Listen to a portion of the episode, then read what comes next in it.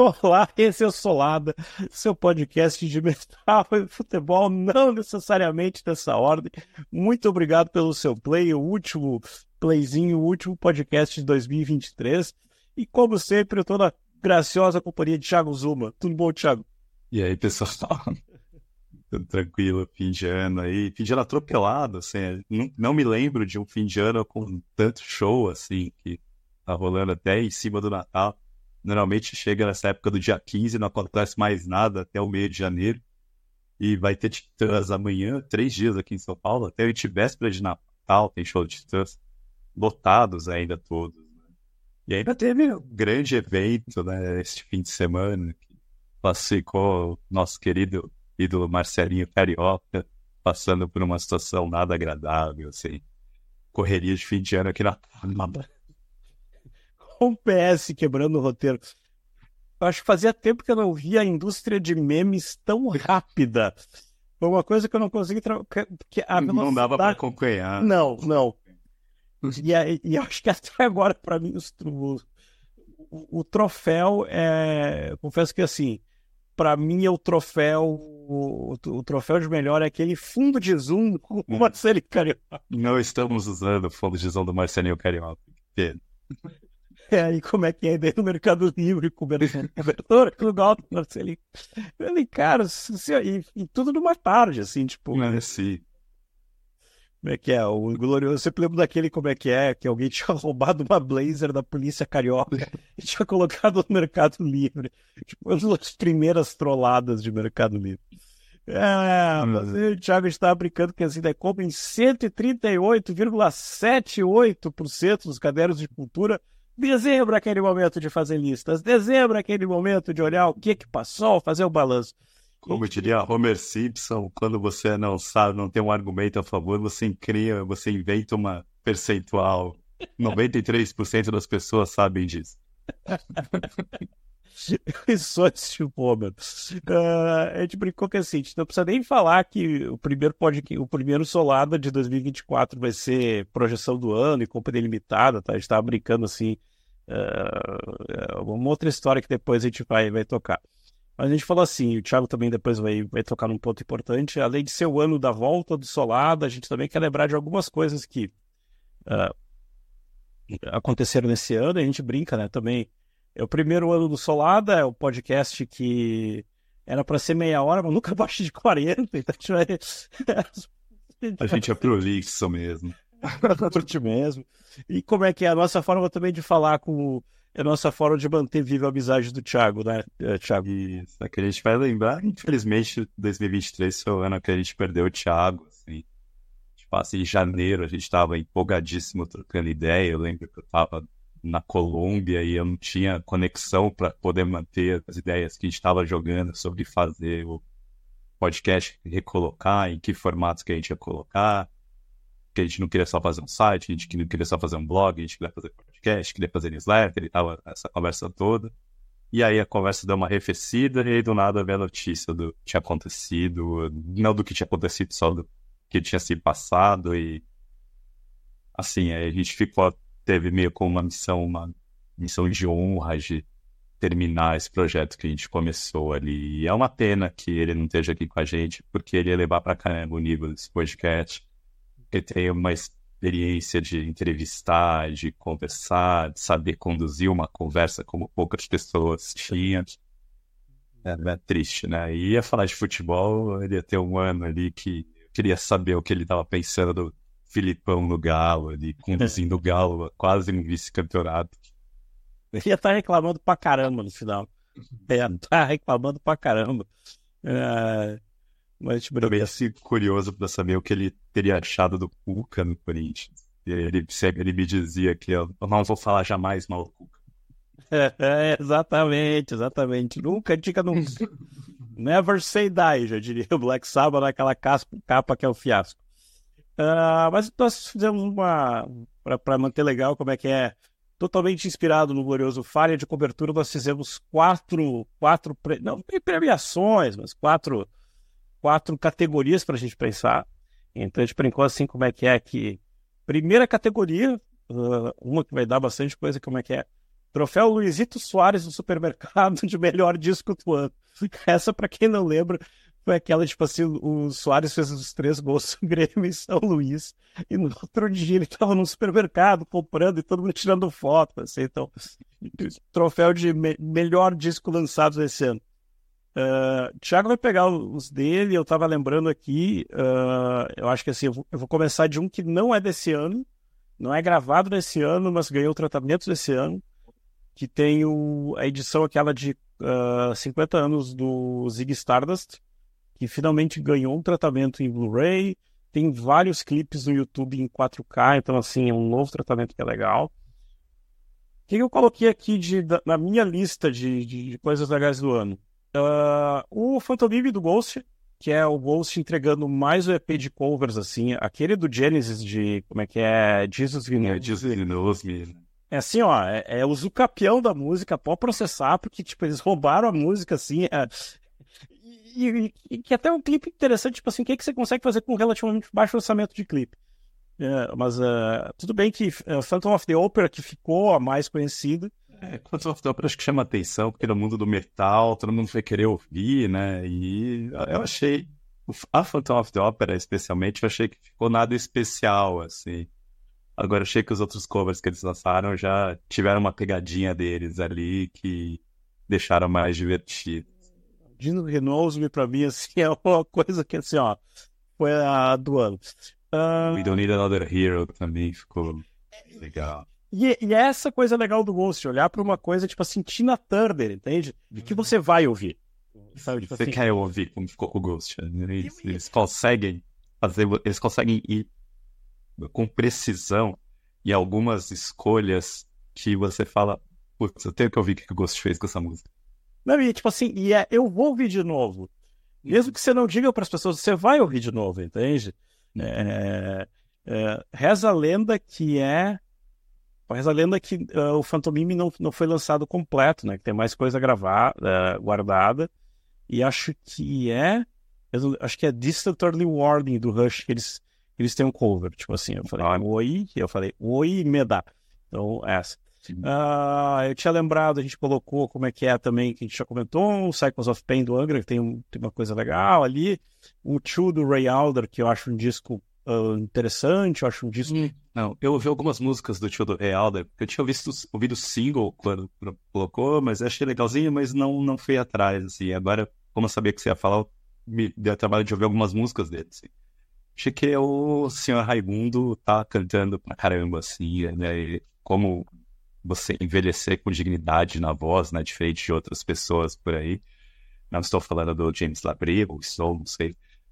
Mas, assim, que ele consegue ainda ter um médio que é característico, sem precisar subir o tom de voz, sem precisar parecer aquele Rei Alder do passado, e ele, ele entrega a interpretação. Acho que ele é, continua muito bom. Se eu ouvir esse disco com mais atenção, que eu não tinha dado nenhum procurei ele, procurei viagem não achei. Vai, vai para minha lista de coisas um dia pegar na, na iMusic, que só manda e-mail pedindo desculpas porque as encomendas estão trancadas na greve, na greve da Receita. Eh, tu falou agora uma, uma, uma frase, para mim, a frase que me faz colocar um disco na lista de melhor, desses, assim, destaques do ano, que é o 72 Seasons do Metallica. Eu acho que ele talvez, assim, não é o melhor disco do Metallica, mas eu vejo o Metallica talvez envelhecendo melhor que o Iron, numa certa maneira do tipo assim, talvez um disco mais complicado, porque aí eu volto, eu tava repegando ele hoje, lembrando assim, eu acho que ele tá um pouco, como é que eu posso dizer assim? Eu acho que ele, ele tá um pouco, sou ousado, ele tá um pouco, talvez a banda propôs uma coisa que tá um pouco diferente, como é que é? Uh, o próprio título, a ideia de 72 Seasons, já tipo assim, significadinho. A capa meio amarela, é. lembrar essa coisa de que era basicamente o James passou por esse problema mental, de fazer terapia, de se. Ah, então o, o amarelo é a cor da, das é. doenças mentais, né? De conscientização das doenças Isso. mentais. E uma coisa que assim. Uh, eu vou pegar um, um, fato super, super sonso e depois eu volto para o argumento melhor. Abraço, Homer Simpson. Quando é que a gente diria que o Metallica terminaria um disco com uma música chamada Inamorata? É, é, é, é, é 11 minutos. minutos. É, uma coisa fora, melhores músicas do disco. Assim. E é um disco que não compromete. Tipo, eu olho para ele e falo assim: você pode até dizer, ah, aqui tá igual a tal coisa, aqui tá igual a tal coisa, mas não compromete. Uh, eu vou fazer uma comparação grotesca, mas que ela tem sentido. Eu volto mais pro Seven Two Seasons do que pro Ninjutsu, do que pro Senjutsu. É, é, então, é, é, assim, se eu for colocar isso na balança, eu achei assim, eu acho que Iron Maiden desenvolveu uma. Steve Harris tem essa cabeça de que Iron Maiden é uma banda prog, ninguém tira ele, isso da cabeça dele, e aí ele vai fazendo, desenvolvendo esse conceito de prog meio aberrante que ele tem. O Metallica, por outro lado, eu acho assim, desde que o Saint Anger eles resolveram reabraçar o metal enquanto estilo principal deles, porque no Load no Reload eles estavam com a cabeça longe do metal, como nos anos 90 era até desculpável você estar é, na fase do metal. Então, sabe, o Savage Two Seasons eu acho que é uma evolução do Metallica se reencontrando enquanto uma banda de metal. Então você tem o primeiro momento que é o. A gente vai colocar o Saint Anger é um disco completamente que é uma demo que virou disco, que não era aquilo. Para mim, ele, ele serve muito como uma trilha sonora do Some Kind of Monster, pra você entender. O Some Kind of Monster por que que, Sam, que, que, eu, sabe, que, que ele é assim? Porque o Some Kind of Monster era daquele jeito. Então Exato. você só consegue entender o disco quando você vê o Some Kind of Monster. E o Summit Two Seasons, aí eu acho que tem o primeiro o disco que veio depois dele, antes do Hardwired, o Death Magnetic, que é eles tentando fazer um Master of Puppets de novo e falhando miseravelmente, mas é uma falha que você está tentando um objetivo muito alto, então você não conseguir chegar nesse objetivo não significa que é ruim. Aí você tem o Hardwired, que eu acho que no Hardwired eles conseguem. Parece que eles voltam a ter tesão por fazer speed metal. Então eles. Como se eles estivessem parando de querer copiar eles e voltando a querer copiar a... as bandas que influenciaram. Então parece que surge como naturalmente o disco. Então acho que é um disco que eu acabo gostando muito. Principalmente Two Seasons, pra mim, é como se eles olhassem de volta pro Saint Anger. É essa a sensação que eu tenho deles. Vamos fazer um disco que é eu posso dizer que não, não tem respiro, é um disco que é polishing, que eles usam em inglês o termo, mas é um disco que ele é confrontador aos seus ouvidos, 70, 80 minutos dele, que a, a mixagem é uma mixagem bruta, os timbres são timbres brutos, então é um disco que eu entendo quem fala que não consegue ouvir ele inteiro, porque ele é difícil de ouvir inteiro mesmo. Ele é sonoramente bastante agressivo no, nos timbres, na produção, no jeito como a coisa é colocada. Mas eu acho que tem músicas muito boas neles, assim, eu acho que a, Silent Two Seasons é uma música que eu demorei um pouco para gostar, mas eu acabei gostando. Eu acho que a Lux Eterna é sensacional, acho que é divertida. Tem uma... A... If, that, that, If Darkness Had a Sun, eu acho que é uma musicaça do disco, assim. Eu gosto da We Must Burn também. E aí, Namorata, que eu acho muito boa. Então achei que foi um disco que foi bem acima da média do que o Metallica vinha esperando. Mas a, a, o que eu olho é assim, se o Saint Anger tivesse sido bem produzido, bem trabalhado, ele seria um disco parecido com Summit de Seasons. Ele, ele, ele, me, ele me deixou essas, essas, esses dois sentimentos. Ó, estamos envelhecendo bem, a gente não vai, não, não vai derrapar, tá indo para cá, a gente tem disso. E mesmo que ele é com essa coisa assim, eu acho que quando você coloca um fone legal, é um dos discos com aquele sonzinho mais delicioso de ouvir. Não, mas assim, tem toda a história da produção, mas que você diz assim, ah, isso aqui é o disco do Metallica. Isso, isso, é aquela coisa, tipo assim, isso aqui é, isso aqui é, isso aqui é, é, é, é, é a turma de, a turma de cima fazendo. Óbvio, é um disco que ele, eu, também não pode deixar de brincar como é que é é um disco que tem tanta versão, tanta coisa que você já não sabe o que você compra. Então, eu, eu, lembro que deu, tá, peguei dentro e falei, tá, então tá, tá aqui. É que nem o, que nem o Death Magnetic, que tinha a versão normal e depois saiu a versão Digipack com caixão furado. A versão, a versão do, cartão, do caixão furado foi a versão que saiu lá fora originalmente. Aí nos países pobres, tipo nós aqui, eles lançaram uma versão com aquela ilustração normal. Padrão. As duas. É, padrão, assim. Mas a gringa já saiu desde a primeira, saiu aquele Digipack com caixão furado. E que gruda tudo as páginas. É, lembrou. Viu, tá cortado as páginas. É, B2. E o outro, para mim, que eu ia lembrar, tava até, tô com ele na mão assim, para a audiência do YouTube, que é o Six do Extreme. Eu acho, eu, pra mim, assim, eu disse que eu gostei bastante. Ele tem umas derrapadas ali, como é que é aquela Beautiful Girls, que é a penúltima, assim. Eu, é, eu acho que é uma música que tá ali, dá uma forçada de barra, mas depois é que vem a do a Here's to the Losers Compensa. Mas assim, a, a Rise, aquela outra, como é que é? A Other Side of the Rainbow, que é a balada. Ele é um disco assim que todo o efeito do Nuno tá tocando com Rihanna, to... essa coisa de eu hum. tenho um dos melhores uh, dos melhores pistoleiros do mercado da guitarra. Eles conseguem trazer isso para mim, para mim assim, falou agora, repetindo, estava conversando com uma amiga minha, uma das das ouvintes que forma a Kombi do Solar da Karina. Uh, é um disco ousado, é um disco tipo assim, ele é hard rock, mas se você espremer, ele às vezes ele, não, ele, ele, ele é diferente. Você colocaria na FM, vai ter uma balada. Então assim, eu achei tipo assim, tá, estão tentando fazer alguma coisa. Não é, eu e dá certo. É, eu vi esse disco quando ele saiu, assim, tipo. Não foi, não foi isso que eu voltei muito pra ouvir, acho que eu vi uma ou duas vezes quando ele saiu. Achei que ele tem uma, ele tem uma sonoridade mais moderna, assim, eles não têm medo de tentar aparecer, fazer algumas, um, alguns hard rocks mais contemporâneos, a, uhum. a linha meio Maneskin, pegar uma influência ali daquilo no metal, até em timbres, em coisas mais puxadas para uma mistura, não fazer um hard rock puro oitentista, um som atualizado. E aí tem o Mono Bittencourt tocando absurdo, que é o que ele faz, que eles falam da Rise e virou bah. icônico assim. Mas é, é, um tipo de som que achei legal. Beleza, próximo.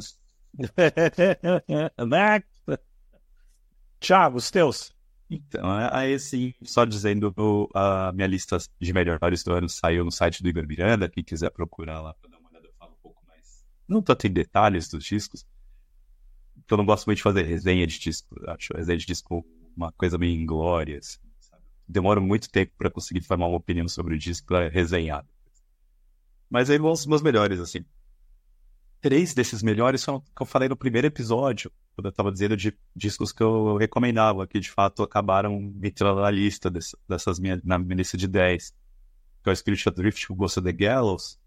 Spiritual Drift, para quem não sabe, é uma banda de metal tradicional de, uma, de um guitarrista que chama Nate, uh, Nate Garrett. E o... ele é um cara que saiu de death metal, ele tocava em bandas de death metal e ele, ele queria começar com um projeto de Doom. E aos poucos ele começou a adiantar Doom e acabou formando uma banda de metal clássico. É. é. Mas é um Doom mais rápido. E ele vinha cada vez mais rápido nesse metal clássico, tanto que o disco anterior, ao Ghost of the Gallows, que é o Enlightened in Eternity, sempre os discos têm essa coisa meio Envy, de e, uhum. e G, né, G, Curse of Conception, Divided by Darkness, esses nomes meio aliterando, com aliterações, assim, e, e seguindo ordem alfabética, igual Morbid é. faz. Então, o Ghost of the Gallows, o, o disco anterior deles era um disco mais... Tava ficando muito rápido, quase power metal, assim. E nesse disco ele deu uma... Ele deu uma desacelerada no som, então ficou um pouco mais introspectivo, mas não muito, ainda tem as horas que pega pesado. Mas é, eu acho que o disco que as músicas ficaram mais bem acabadas, os refrãos mais os refrãos mais pegajosos. Assim, eu acho que é uma banda daquelas que se bota para abrir o show do Iron Maiden e o público tá de cabeça aberta para ouvir, para ver esse show, ou vai alucinar, vai ver, pô, essa é uma banda que tem que prestar atenção.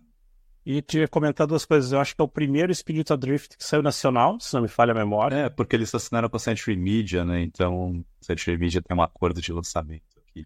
E uma outra coisa que, assim, é, eu lembro um bom tempo atrás, acho que foi 19, tinha falado do Spirit Drift. E ele, para mim, me lembra, eu não sei porquê, tá na minha cabeça como, tipo assim, agora que o Mastodon ficou grandão, o que seria. Eu não sei porque ele me lembra o Mastodon de uns anos atrás, assim, tem alguma coisa na minha cabeça. Talvez por causa de timbre, né? Porque pode eles têm. Porque assim, tipo, muita gente coloca o Spiritual Drift como banda retrô e eles não são retrô. Ele tem... você, o Nate Garrett tem um podcast e desse podcast, claramente, você vê que ele não tem as referências. As de Power Metal, ele não teve nenhuma com ele. Ele, uh, ele tá descobrindo metal, muitas bandas de metal clássico ele tá descobrindo agora. E como ele tá fazendo esse tipo de som, as pessoas estão levando. Mas essa grande referência que ele tem de, de metal clássico para ele é Metallica. Ele tem essa, ele tem essa busca de querer fazer, ele olha para o formato do Ride the Light e do Master of Puppets como os formatos ideais de se fazer disso. Quatro músicas de cada lado, tipos de introdução, onde que você inclui uma faixa instrumental quando tem. Ele anda muito desse jeito, com essa forminha. Mas ele tem essas influências. Ele foi guitarrista do Gate Creeper, uma das melhores bandas de death metal da atualidade. Então, ele cresceu né, finalzinho dos anos 90, início dos anos 2000, que ele foi para ele as referências iniciais, aquela referência de Fear Factory, bandas desse, desse. Então, muito engraçado ver ele desenvolvendo esse estilo de som dele, porque ele tem outras referências que não são retro, mas está fazendo metal tradicional, que é um som que atrai o público retro. Eu acho até que tem um público velho que rejeita exatamente por causa disso. Pessoa meio mastodon para eles, não soa como uma coisa dos anos 80. E aí a fase, você tem que estar com a cabeça aberta para você ouvir os riffs, prestar atenção nos solos, prestar atenção nos refrões, refrões, refrões, refrões. É refrões é errado, gente. É refrãos ou refrões, correto. Por mais difícil que seja. Aí, bom, o próximo disco que eu coloquei na lista ali, que foi Part of War Rangers, Ontological Mysterium, que foi o que eu falei, falei dele também aqui naquele primeiro episódio, aquele longuíssimo primeiro episódio mas que é o, o, o Rangers para mim é o grande herdeiro do Chuck Sturges. Tem, tem dois discos esse ano que são de duas bandas que podem clamar serem herdeiros do Chuck Sturges, que é o Rangers e o outro disco que é o disco do Tom, Tom Mold. Eu acho que o Tom Mold, até para quem foi de Def, é mais fácil de curtir do que o Rangers. Mas o Rangers tem uma pegada que me lembra, seria assim, tipo... Ele tem uma pegada mais de metal tradicional, transformado em death, que era o que o Chuck Schuldiner fazia muito, de pegar referências de metal tradicional e transformar em death metal. Só que o Raiders, as estruturas musicais são completamente alucinadas, eles mudam a música da guinadas de 180 graus em dois minutos e meio, então você está adorando a música por dois minutos, de repente ela vira uma coisa completamente diferente em dois minutos, e não volta para aqueles primeiros dois minutos em momento nenhum. Só que eu acho que é tudo muito coeso, tudo muito bem feito, então essa evolução vai, eu acho que segue bem legal, assim. Aí, aí eu vou pro o meu terceiro lugar do ano foi o disco de uma banda eslovaca, uma banda que chama Malokapatan. E o disco chama Berton Caesar. E o disco é cantado em eslovaco, então é difícil de acompanhar, assim. Mas para quem quiser conhecer essa banda, ouça a faixa 4, que talvez seja a melhor música da New Wave of British Heavy Metal feita atualmente, que todos é puro os riffs New Wave British Heavy Metal, apesar da música não ter nada a ver com New Wave British Heavy Metal. E é essa coisa deles que é uma coisa meio maluca. Eles, só, eles começaram com uma banda de black metal lo-fi e foram desenvolvendo a sonoridade. E tem folk, tem prog setentista, é, é muito maluco o jeito que as coisas acontecendo, só que as músicas são, não são tão longas, as músicas de 5 minutos, 6 minutos cada uma, e as músicas são meio diversas, cada música é uma jornada em si própria. E, mas tem essa coisa meio de tipo te mantém com atenção e empolgado o tempo todo. Tem uma música instrumental que eu ouvi e falei assim, tipo, tinha Soul Demente, assim, acho que é a faixa 6. Como se o Trans-Siberian soasse completamente demente mental, é uma faixa instrumental dele, assim. Então, é um disco que vale muito a pena ouvir, assim. O meu segundo lugar era o disco do Gotcharin, o Distortions, que aí é do metal clássico, para quem é fã de Candlemas e para quem é fã de Solitude e Tunes. Solitude e Tunes, inclusive, do uso como referência, porque o vocal me lembra o vocal muito do Robert Lowe, que entrou no Candlemas depois. E, assim, é um Doom clássico, mas é um Doom clássico atualizado, então tem timbres mais modernos, tem estruturas musicais que vão lembrar Paul Bearer, que vão lembrar os Paul Bearer principalmente, com aqueles riffs Mournful Congregation. Tem os riffs bem épicos muito, muito épicos, aqueles riffs de você parar e a música podia ter só um minuto do riff, se repetindo, você já estava ótimo. Tem um vocal feminino, que não é aquele vocal feminino de mocinha chorosa, que é o vocal feminino cantado agressivo, com alguma agressividade, alguma melancolia. Então, para mim, é esse é o segundo lugar. E meu favorito do ano foi o disco do The Kinney. The Kinney é o, basicamente um pseudônimo, projeto sólido, projeto solo da Rebecca Varnon, que era a guitarrista e vocalista do Sub Rosa. Sub Rosa é uma banda de Doom norte-americana dos anos 2010, que ela tinha como grande diferencial o fato de que ela tinha duas violinistas fazendo as melodias das músicas. Então ficava muito assim, os riffs acompanhados por violino, solos eram solos de violino que se alternavam. Mas isso à parte, eles sempre tiveram uma lógica meio de ser meio. Não vou dizer funeral doom, porque não é tão lento, uhum. mas nesse doom moderno, de músicas mais longas, na linha do Warning, que fazia melodias bem épicas, com vocais bem tristes e músicas bem melancólicas. Eles faziam isso. Mas a banda acabou porque as ideias da Rebecca não estavam sendo tão aceitas pelo resto da banda. E aí, da banda teve um outro projeto que chama The Otolith, que não são do ano passado, que chama Folio Lily, né? Que é a continuação do Sub-Rosa Escarrada, com violinos, um pouco mais pesado até do que Sub-Rosa era, um ótimo disco também. E aí o Little Birds, que é esse primeiro disco do The é um disco muito mais introspectivo, uma vibe muito mais de folk, uma vibe de americana, sabe? Aquele, aquela, aquele folk meio dos Estados Unidos, tipo, assim. E as letras são muito introspectivas, apesar das letras dela serem, sempre terem sido, porque a Rebecca, ela é mormon e ela é lésbica. Então, tinha, ela sempre trabalhou muito essas contradições nas letras dela. Mas esse disco fala muito mais de você abandonar lugares queridos, abandonar a zona de conforto em busca de outros desafios se você está infeliz e ela vai, ela sai de Salt Lake City, Mormon, banda era sobre de Salt Lake City, e ela vai para o Pacific Northwest, ela vai morar em Portland, e as letras lidam muito com essas mudanças da vida dela e colocando em cara isso. Então, desculpa, é, assim, ainda eu acho que esse disco é meio de transição. Tem algumas coisas que ela fazia no Sub-Rosa que ela tá trazendo e as coisas que são puras, que não caberiam de jeito nenhum sub rosa. Eu acho que esse misto fez com que eu me apaixonasse pelo disco desde a primeira vez que eu ouvi. E desde então eu fico voltando, sabe? As músicas não. Algumas músicas mais de 10 minutos, outras músicas com 5 minutos. Então, o que para mim pegou muito, as letras são. refletem o sentimento tá ali na voz dela, que é uma voz que eu sempre gostei. Então, eu acho que foi o disco que eu mais gostei desse, Disco de 2023. Segunda categoria. Troféu Enervalência na semifinal de, da Libertadores de melhor show. dá tudo, vai lá, se consagra, dá show, dá show. É, manda pra fora. É, termina eliminado.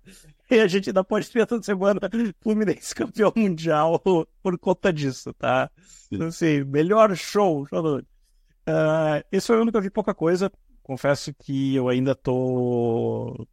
Confesso que eu ainda tô assim, em show, a coisa de ser pai me faz pensar, putz, eu vou mesmo.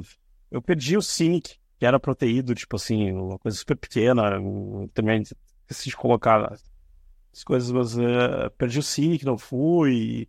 Então, assim, eu vou colocar duas coisas, além de uma que foi muito falada, acho que uma que foi muito falada, que foi o ano, talvez, da consagração do Ghost, acho que fica, não, não dá para falar.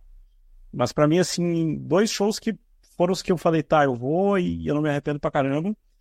Foi o show do o Bruce Dickinson cantando as músicas do John Lord, do Concerto for Group and Orchestra, com o Paul Mann uh, conduzindo. Foi uma daquelas coisas que eu não imaginava ver. Uh, é quase como 2022 que teve o Ramilonga na íntegra do Vitor Rabil, eu nunca imaginava que eu ia ver o Ramilonga na íntegra, como, como aconteceu. Foi um show que, tipo, mesmo com o público de Porto Alegre, ah, é impaciente pra caramba da parte da, de orquestra, porque é uma peça de orquestra, é uma composição do John Lord de orquestra, tem que respeitar. Mas assim, Jerusalem ao vivo com orquestra foi muito, muito, muito legal. Foi uma daquelas eu coisas. De Jerusalém no shows do Bruce, ali que ele estava gravando o Scream for Me Brasil ali. Bem. Não, é assim, é outra história, é outra história. A gente reclama do, do, do, do fabricante de drone, ele nega, mas ok. Uh... ele nega, mas ok. Uh... E o outro show, pra mim, é um show total fora da curva, que era um outro show que eu tava desde a época da pandemia, assim, que eu falava, cara, eu preciso, quando terminar essa, essa droga eu preciso ver que. E não é metal, que é o Almir Sater. E ele tava com o Eric Silver, que é um multi-instrumentista, mais violinista, que é um parceiro dele, assim. a banda trocou, não tá o filho dele nessa, nessa formação. O filho dele agora tá mais ator, também tá se lançando solo. E, putz, assim, foi um show, assim, ó, bah, foi...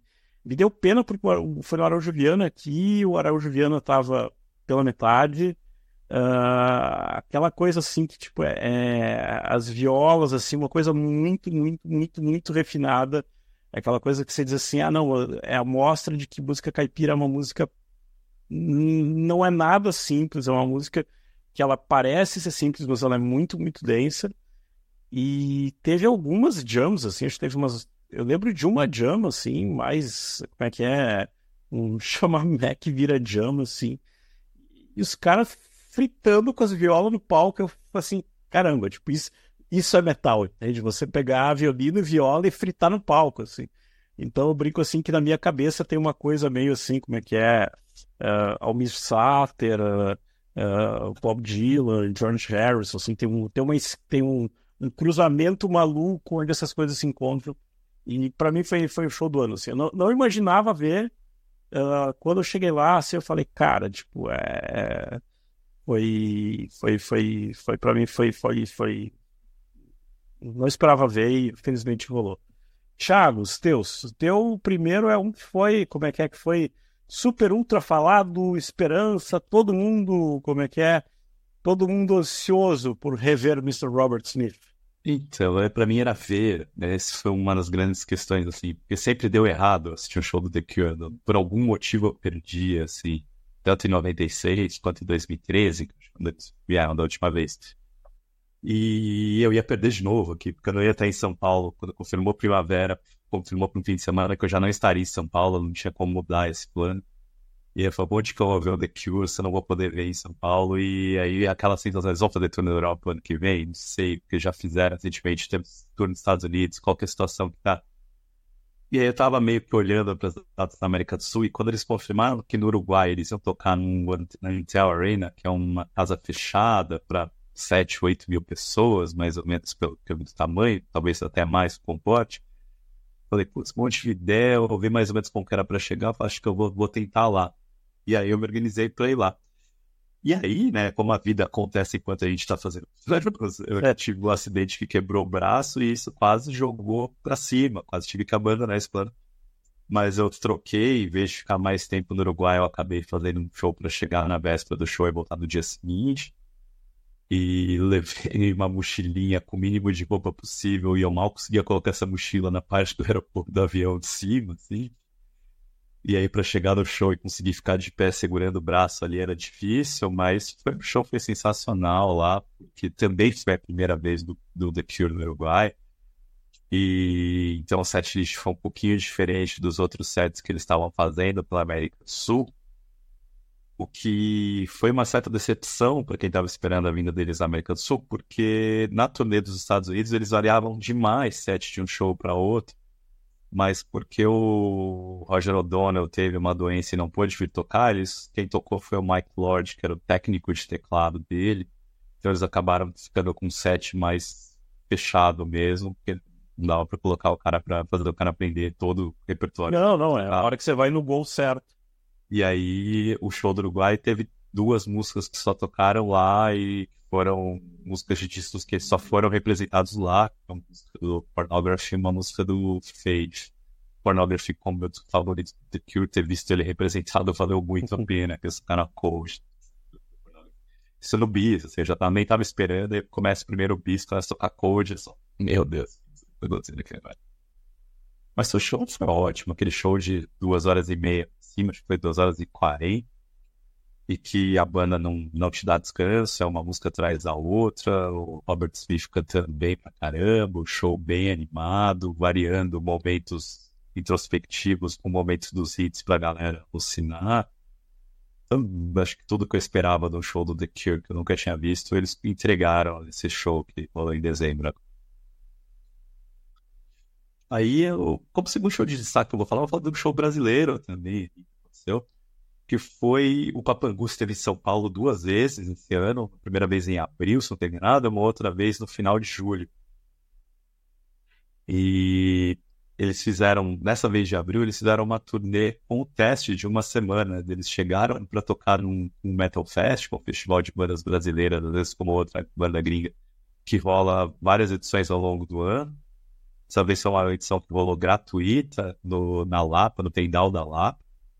E aí eu vi lá, conheci a banda. E nessa semana eles tocaram mais algumas vezes. Eles foram tocar no Rio, foram tocar em Minas, e eles tocaram lá do Teste. Teste, para quem não sabe, uma dupla brasileira, Barata e o Kombi, que eles começaram fazendo shows na Kombi mesmo. Eles uhum. improvisavam uma Kombi na frente das casas de show, onde ia ter show, e tocavam. A banda que eles fazem grindcore, mas não é exatamente grindcore, porque tem muita coisa maluca no meio do som deles, influência de black metal, influência de death metal, influência de jazz, sabe?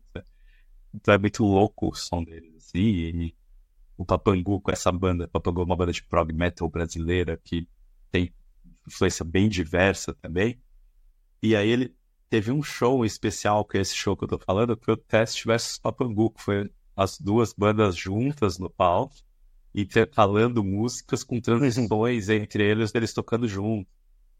Então tinha momentos de jam das duas bandas, momento que cada uma banda tocava, e faziam transições entre as bandas, o, o teste estava contando com um baixista também. E esse show tá inteiro no YouTube pra quem ver. Então é bem legal, mas tipo, foi um show de 50 minutos, mas foi das melhores, dos melhores shows que eu vi esse ano, fatalmente, assim. Aí, vamos lembrar de um outro show que teve esse ano no início do ano, que foi o show do Opeth, que era um daqueles shows que ficaram devendo da, pandemia, mas que a males que vem para bem, e o Opeth, em vez de só fazer uma, um show normal divulgando em Calda Veneno, fez um show que foi uma retrospectiva da carreira, tocando uma música de cada disco, inclusive música dos dois primeiros discos. E inclusive a Black Rose Immortal, que é uma música de 20 minutos ali, que é um hino, uma das primeiras músicas que foi muito celebrada do Opeth, que eles nunca tinham tocado até essa turnê atual. Então foi tem um valor muito grande. Esse, só PS, esse foi o que assim, eu, eu, lembro que depois que eu fechei as passagens, eu falei, cara, por que, que eu não vi isso? Eu tô indo dois dias depois, tipo. Isso é, né? E, eu, e, o que é legal do seu foi que o show do Opeth seria no Carioca Clube, mas eles esgotaram o Carioca Clube muito antes, e como tinha uma demanda muito grande, eles jogaram esse show para uma casa nova de show de São Paulo que chama Terra São Paulo. Que para mim, que mora na zona oeste de São Paulo, é mais longe ainda que eu queria de Carol, é. pela zona sul mas ela é fácil de chegar, porque tem trem na frente agora. Ela não é mais tão fora de lugar, e quem promoveu o show foi a Overload. E a Overload teve, sempre tem essa preocupação de fazer os shows em horários que sejam chegáveis e que sejam de para ir embora de transporte público ainda. Então acabou sendo uma experiência bem legal na casa, o som estava ótimo, então a casa do o Oper fez uma apresentação sublime, público na mão, tocando músicas de todas as fases várias músicas que o público cantou junto. Então, foi acho que foi o melhor show do Opeth que eu já vi, a hora que eu já vi show do Opeth desde 2014. Assim. Oh, 2014? Não, desde 2004, desculpa. eu vi, ainda que eu vi com a formação clássica original do. A gente pode estar nos festivais, né? Assim, eu, eu achei dos.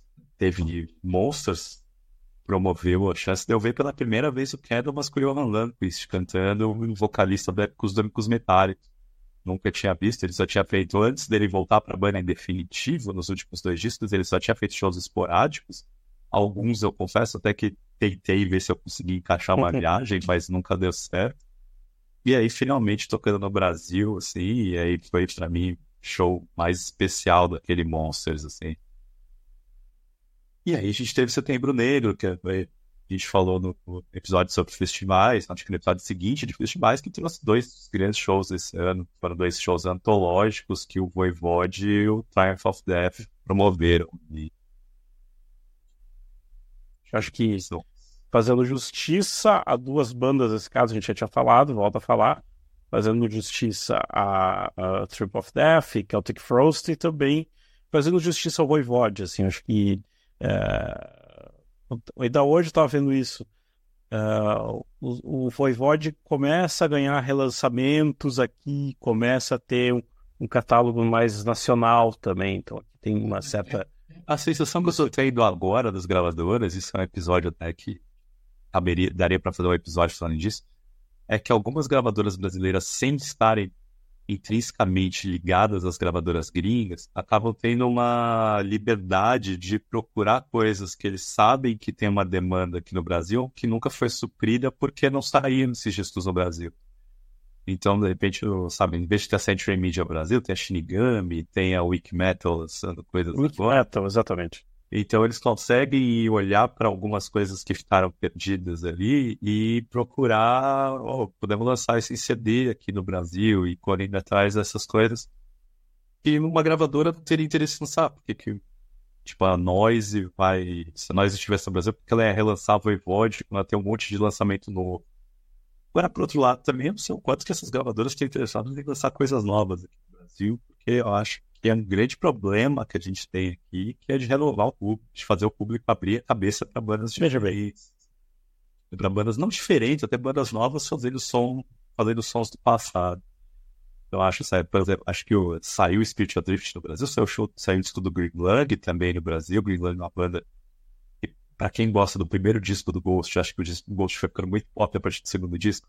Green Lung é uma derivação desse primeiro disco de um, de derivado, não é igual, não não parece, mas tem aquela pegada de Doom setentista, um meu rock setentista, Doom setentista. E eles são eles lidam muito mais com folk britânico. A banda legal, um disco que circulou meu top 10, acabou não entrando, diz Hit and Land. Saiu nacional, recomendo, vale muito a pena ouvir também. Foi, tem, tem esse movimento. Uh, chegamos à metade das nossas categorias aqui. Então, como é que é? Penúltima categoria, a melhor de todas. Troféu Marcelinho Carioca, sequestrado de fato do ano.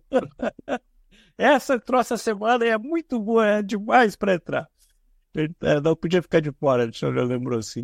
É, acho que para mim tem, tem. Eu tava, tava lembrando assim, tem duas coisas que são do ano, são super ultra mainstream uh, já tocou. A primeira para mim é, um, é, a Now and Then, dos Beatles. Sim, esse é um dos grandes fatos. É um dos grandes fatos. É, é eu acho interessante assim como ainda dá para tirar a rapa de tacho das coisas. A gente está em 2023 e está se rapando o tacho da rapa do tacho da rapa do tacho. A única coisa foi que até talvez está até mais massivo de uma certa forma, porque eu estava eu tava tentando comparar, né?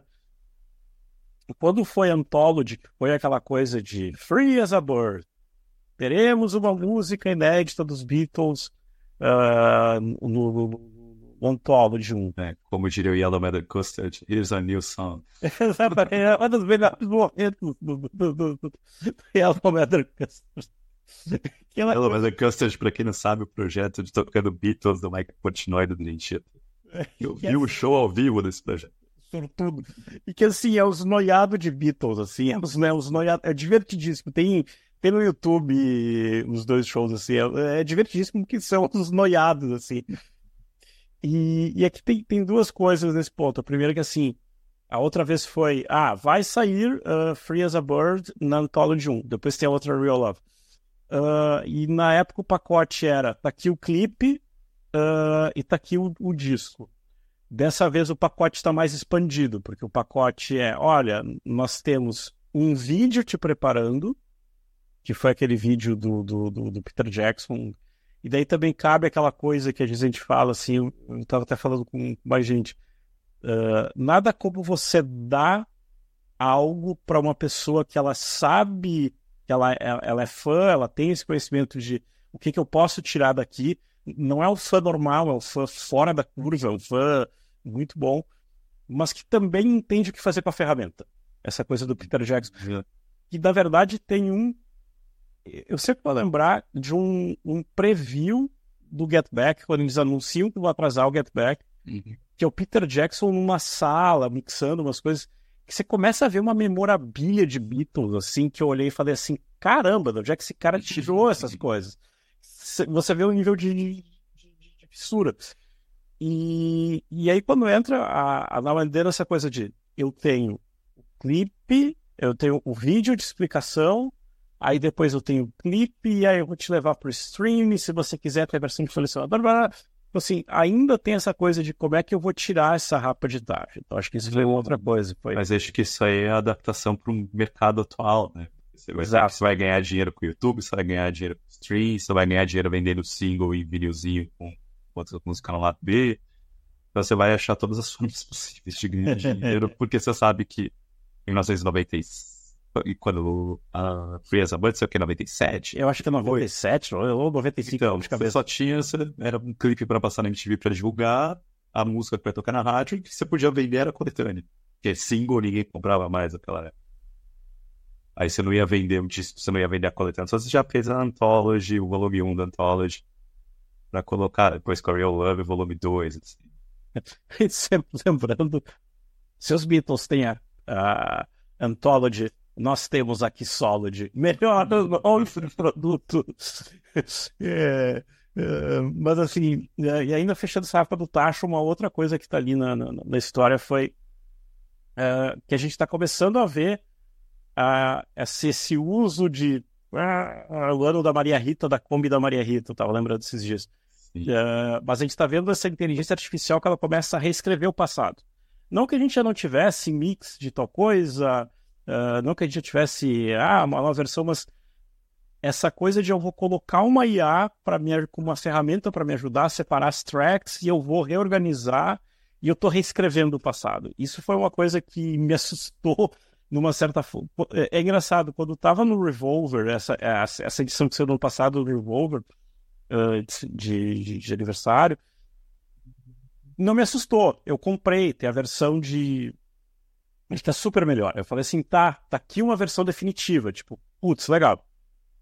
E só que como entrou na coletânea na. Sempre troca a ordem, acho que a primeira vermelha e depois azul e que eles re remexem numas músicas uh, do, começo da carreira. É uma coisa que, se você. Óbvio, num fone normal você não vai pegar tanto, mas num fone mais legal, você começa a ouvir e aquilo não só tá diferente, mas tá muito bom. E esse, é, é, é, essa IA que reescreve o passado. Eu acho que até. Tava até brincando assim no nosso roteiro prévio, assim. Uh, a gente vai ter mais música em AI. A gente vai ter. Sim, acho que agora anunciaram que o Ed Kramer estão pegando algumas mixes, estão pegando algumas jazz do Jimi Hendrix que eles tinham gravado, que não estavam em grande qualidade, com inteligência artificial, eles estão tentando ver se conseguem salvar. Provavelmente vão conseguir, né? E aí. E acho que, o que acontece. E acho que esse vai ser um dos temas logo de cara do Solada, Solada 24. Assim, a gente estava até olhando isso. E para fechar os, meu troféu Marcelinho, o Marcelinho Carioca sequestrado fato do ano, é, Ed Lee e Alex saindo da toca. Eu acho que isso para mim, pessoalmente, é o fato do ano. O Alex foi de novo essa semana no na Book Tour de Londres. Então, assim, eu olhei e falei: hum, você tá no segundo, na segunda Book Tour, hein? Você tá começando a querer voltar a andar pelo mundo.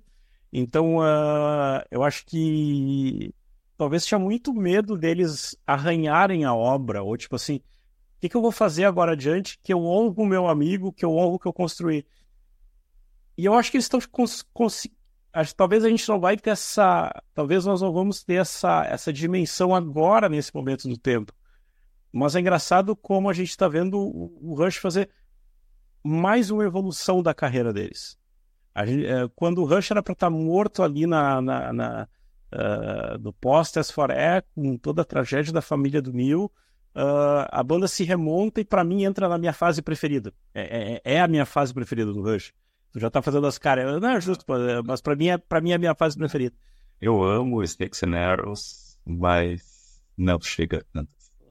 Ah, herege. E, só que assim, a gente já tinha visto a banda, uma banda um, já uma baita estrada colocar um, um, uma parte, um caminho, uma parte nova da estrada dela. E agora a gente está vendo na nossa frente eles também fazendo uma outra estrada na frente deles. Então, assim, eu acho que a gente está vendo uma coisa muito legal que às vezes a gente não. Por um lado, a gente está curtindo assim, essa coisa de Instagram. Quem é que estava lá hoje? Foi o Guedes, foi o Alex, foi o. Como é que é? Foi o Jack Black. Aquela do Jack Black deve ter sido uma reação pura. Assim. Então, acho que aquela coisa, como é que é? uh, os working men não falham, sabe? Acho que isso, uh, os nerds não falham, sabe? Tipo, isso, uh, é fato. Thiago. Então, é. O fato que, para mim, foi o principal fato do metal, sem para colocar mais focado, foi o fato de que finalmente a gente teve um festival Open Air no Brasil que deu certo, né, de focado em metal. Porque eu não vou lembrar, só teve o fracasso do Metal Open Air no Maranhão, que todo mundo já falou. Alguém precisava escrever um livro disso. Eu confesso que às vezes eu tenho vontade de pedir financiamento para ficar um ano dedicando a escrever um livro sobre isso aí e investigar direitinho. E depois vender os direitos para fazer o um documentário estilo Fire Festival. Ah, né? nem precisa disso, só prazer de ir lá e investigar isso, porque tem muita coisa que não fala, porque a mídia de metal no Brasil tá muita gente, enfim, o jurídico vetou. ah, assim, teve outras tentativas de fazer festival. Teve um, eu lembro, em 2004, que ia rolar um festival que chama Masters Open Air, que ia ter o como headline e ele acabou sendo cancelado na semana do festival. Você acha que no AMB. E, e sempre se tentou, várias vezes, se, esquematizar, vamos fazer um festival de metal, principalmente o pessoal da Road Crew envolvido. E nunca dava certo, assim. E dessa vez o Summer Breeze deu, e foi um festival que aconteceu, foi muito legal. E, assim, dos festivais, eu já vi muito festival na Europa, mas foi um dos festivais mais agradáveis que eu já fui no mundo, com som funcionando, com estrutura funcionando, com horário sendo cumprido obviamente, com alguns defeitinhos aqui e ali que eles têm para arrumar, e que vai acontecer de novo, assim. Aí vou lembrar que o Máximos, que foi um festival de metal que aconteceu, que era uma espécie de cópia brasileira do Hellfest, só conseguiu durar duas edições, e vamos ver se o Summer Breeze segue passar da segunda no ano que vem, apesar de achar que três edições, três dias do festival é muita correria, é muito puxado. Mas é aquilo, né? Se o povo tá sedento e vem para dois, por que, não vem para três? Não sei quanto que vai ser, não esperar para ver o que aconteça. Mas eu fico feliz que finalmente um deu certo, porque eu confesso que eu tava achando que não ia rolar, assim, quando a, a repercussão que ele tava tendo, quando eles anunciaram o Monsters of Rock para uma semana antes, a, a, os ingressos com valor astronômico que não condizia com a realidade do público brasileiro. Eu, eu achava que ia ser um fracasso de público. Estava preparado para isso. Um festival para que eles esperassem 30 mil pessoas e que ia ter 5, 10 mil. Foi um festival que teve sempre cheio, apesar de não ter dado sold out, estava para comprar ingresso no dia. Sempre chegava e estava lotado, os shows estavam cheios, o povo. Aí uma das coisas que eu achei legal foi que tinha um público de festival que queria ver o show, sabe? Não é aquela coisa de, ah, tem um monte de influencer aqui, tirando uhum. foto na pista VIP, o público lá longe, sabe? Pista VIP era uma pista VIP estreitinha que basicamente era, era horrível de ver o show daquela pista porque era muito alto, então distorcia demais no ouvido de qualquer um. Então achei que foi bem legal, valeu bastante a pena. Quem quiser mais detalhes, no site do Igor Miranda também tem a resenha com cobertura de todos os shows que rolaram no festival. Maratona de uma maratona ali, a gente dividiu em três e foi corrida do primeiro ao último show. Inclusive com a cobertura do João Bre... do, uh, do João Gordo tocando clássicos do Brega. Aliás, Isso. aliás, aliás, corrija-se, esqueci de dizer. Ciganinha é uma das músicas do ano na versão do João Gordo. Você é a ciganinha, dona do meu coração. É um senhor cover, tá? Acho divertido, assim, acho foi divertido também.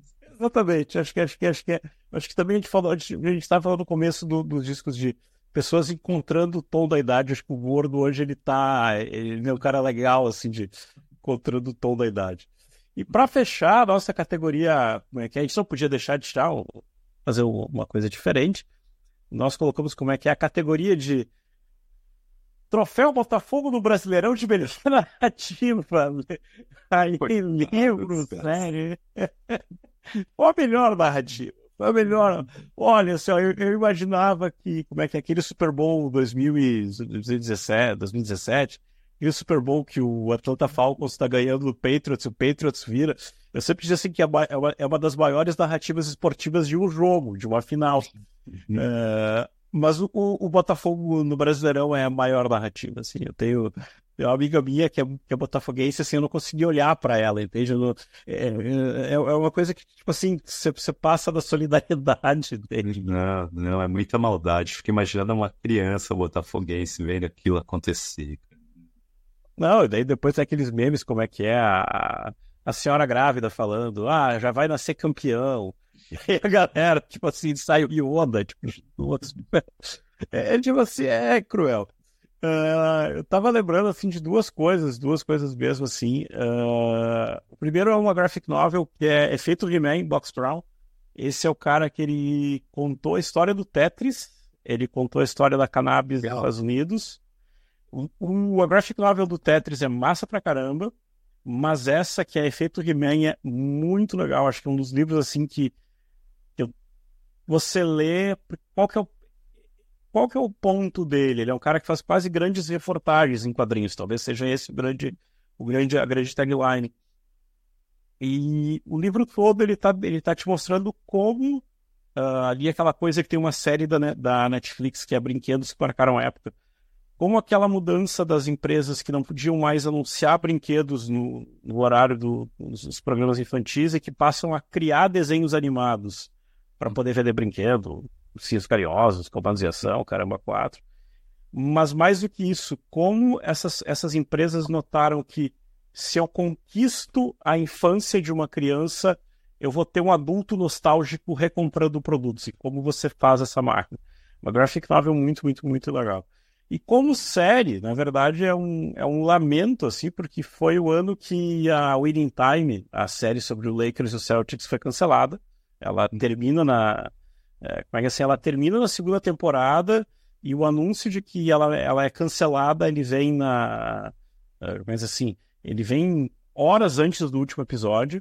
Então, assim, tem um monte de cartão no final do episódio, assim, tipo, informando coisa. Contando a história, assim. É, que parece, tipo assim, tá, a gente precisa dar um fim porque não vai rolar, então enfia isso aqui. É esse aqui o que vai pro. Como é que é o arquivo episódio 8? E, episódio 8 tá valendo, o final vai, coisa. Só que nesse, nessa segunda temporada tem a transformação do Pat Riley, que é assim que é o trabalho do Adrian Brody, que é assim é, é, é, é uma construção que ela vai levando ele como cara que tá ali, que ele tem um talento, mas pô, peraí, até a hora que ele vira o Pat Riley que você conhece, e é uma das coisas assim que vocês para quem tava vendo a série, você lembra de conversar com mais gente assim, você dizer, cara, o que, que, foi esse episódio? O que, que foi isso aqui? E que é uma pena que é uma série que vai ficar diluída, até, até os rumores de que tem gente querendo recomprar os direitos para fazer um, uma terceira temporada, assim, então é... é... O que eu achei dessa segunda temporada, é que eu achei que a segunda temporada é muito pior que a primeira, eu achei que ficou, alguns personagens ficaram muito caricatos. Sim. E aí, mas ao mesmo tempo, eu teve essa evolução do Adrian Brody como o Pat Riley, que era claramente, tipo, ele ia ser, ele ia ser o principal personagem a partir da próxima temporada. Exato! Que eu tava se construindo para aquilo acontecer. E a temporada era, parecia meio que uma transição. E aí, só que não deixaram a transição acontecer. Acabou a série. E aí foi. Porque, assim, vários. Eu lembro a primeira, a primeira temporada, cada episódio é meio que uma obra de arte, assim, de reconstrução, de transformar os fatos. Era muito mais divertido você acompanhar a série Exato. escrever o documentário. Exato. Eles reconstruíram de uma forma muito legal. Agora na segunda temporada é meio, parecia meio violão, com aquela a, briga do Magic Johnson com o técnico, que é o Jason. O Paul, o Paul Westhead. O Paul Westhead. Ficou o Paul Westhead um personagem muito babacão, sabe? Exato. sabe? Tipo, perdeu, ia perdendo, tava ficando meio chato dele. Do nada, o Pat Riley começa a tomar controle, e começa, a série começa a voltar ao eixo e pá. Que é muito engraçado que se você vai no YouTube e vê alguns eventos, algumas transmissões, o primeiro comentário é assim, upvote se você veio aqui depois de, de Winning Time, é muito bom. Thiago. De livros, um livro que eu li assim, que eu acho que o povo que movimental, talvez a quantidade de um livro de 2021 de uma autora argentina que chama Mariana Henriquez. O livro chama Nossa Parte da Noite. Eu não sou um cara que é muito fã dessas coisas, do obscuro, terror tal. Esse é um livro bem legal, assim, é um livro meio sobre uma um pai e um filho que têm poderes demoníacos, assim. Mas é, eles contam, o livro é longo, são umas 700 páginas que eles fazem meio que um. A história vai se rolando desde os anos 70 até o, momento atual, passando pela ditadura da Argentina e as mudanças de comportamento das pessoas nesse período todo, com base nessa situação. Então, eu acho que é um livro bem legal para quem gosta de ter essa visão histórica do que aconteceu na Argentina nesse período. E a história é um enredo bem legal, bem me manteve ao longo das 700 páginas querendo ler todo dia e não, me, não ficando satisfeito em só ler 10 páginas antes de dormir, sabe? segurando para ler. Aí, assim, falando de metal direto, assim, de música, principalmente direto, assim, esse, são três livros que eu não li ainda e que eu tô procurando para ler porque me chamaram muita atenção pelos temas.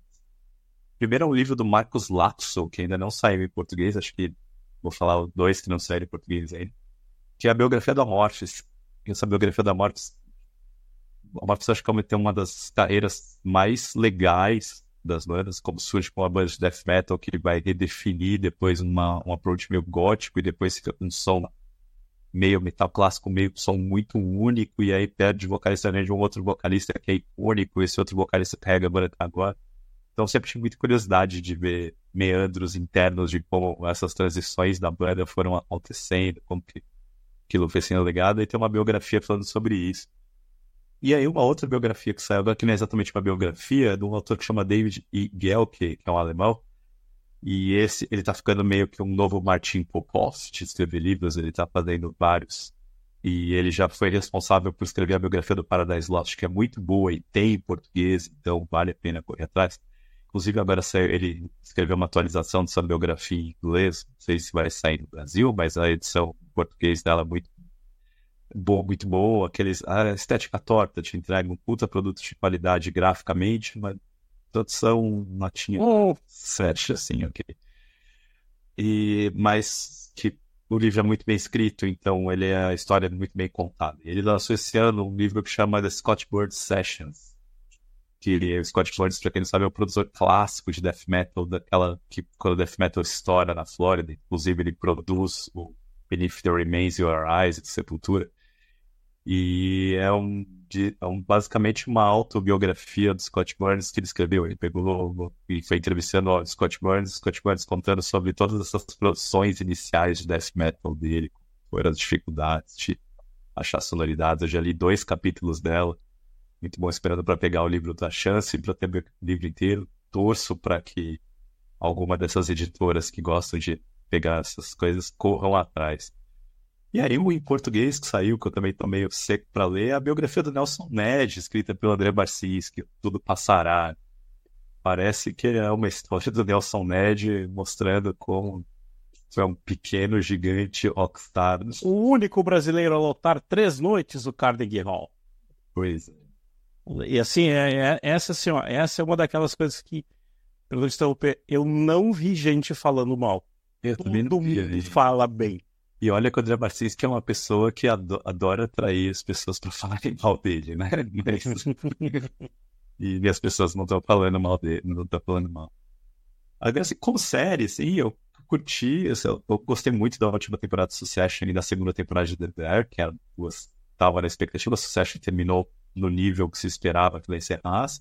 The Bear conseguiu fazer uma segunda temporada muito legal, a Succession na HBO uh, The Bear no Star Plus. E uma série que eu vi no final do ano, que eu achei muito divertida, é aquela série argentina que chama Nada, tá no Star Plus. Acho que no Star Plus, não sei se eles mudaram o nome para Senhor, colocaram alguma coisa que me chama Nada. E tem o Robert De Niro fazendo uma pontinha ali, mas é sobre um crítico gastronômico velho argentino que perde a cuidadora e pode ter que começar a se recriar ali a partir de uma cuidadora nova. É bem divertido, assim, quem gosta da Argentina em várias coisas legais sobre gastronomia também. Tava lembrando aqui, olhando, bah, vai dar episódio de uma hora. Nós deixamos fora algumas coisas, foi a volta do, do, do Portnoy, fim de Sepultura, mas a gente comentou isso em episódios específicos. Uh, uma coisa que nós também não colocamos, como é que é o The Sims do Kiss, que também ninguém sabe o que vai acontecer com essa história de Eu ouvi alguma coisa sobre Gene Simmons sair turnê solo com o Eric Carr com o Bruce Kulick. Pô, é o nos anos... Ela vai ter o Paul Stanley É. nos anos 90. Não, mas daí eu acho que eu sou capaz de ver o, o, o, Paul- o, o Paul Stanley assumir o lado magal dele, fazer aquele coisa de soul e tal, que é totalmente diferente, assim, tipo. Mas é, eu, eu achei muito engraçado, porque assim, tá, terminou. Tipo assim, se, se você fosse fazer o Kiss, aquela coisa, pá, vai terminar, último show. E tipo, ah, tá, foi, foi o último show, tipo, não, não- deu. Eu não sei se, não sei se é a gente que tá sensibilizado, mas assim, o, o fim do Sepultura foi uma coisa que nos deixou muito mais pasmo do que o. É que a gente não acredita ainda nesse fim do Kiss. né? É, é aquela, bolsa de apostas tá pagando alto para que se o Kiss acabar mesmo. É aquela frase que eu citei, acho que foi semana retrasada do, do, do Dee Snyder. Eu só acredito quando eu vejo no caixão e olhe lá. Ai, ai. É, tem alguma coisa que a gente acabou esquecendo?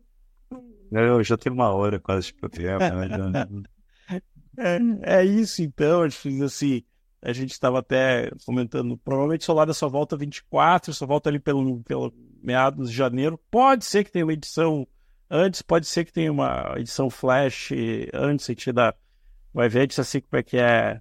ah, Deixem os sininhos do seu YouTube, as sinalizações do Spotify, Ah, Podcast. Aí, tudo. como é que é diz assim? ah, 23 não foi um ano bolinho, ah, 24 a gente é que é o ano que a gente também tem que ouvir mais música, aproveitar um pouco mais as coisas, na boa, aproveitar assim. Então acho que esse é um pouco desse espírito. E muito obrigado a você que veio até ah, esse episódio, muito obrigado a você que veio conosco até aqui. E vamos embora para 24, né, Thiago? Isso aí, gente. Bom, boas festas aí nesse fim de ano. Início de 2024 já vai começar com um show logo no início. Acho que tem um Ratos de Porão aqui em São Paulo logo no dia 12 e 13. Então, É, depois tem, fiquem aí. Tem Bruce logo também. Então assim, Falaremos disso mais pra frente, mas preste atenção que o calendário complicado de 2023 só vai ficar pior em 2024. Então, como é que é? Iron Maiden lança- divulgando uma segunda data. Então, é, se prepare para isso. Muito obrigado, pessoal. abração, até a próxima.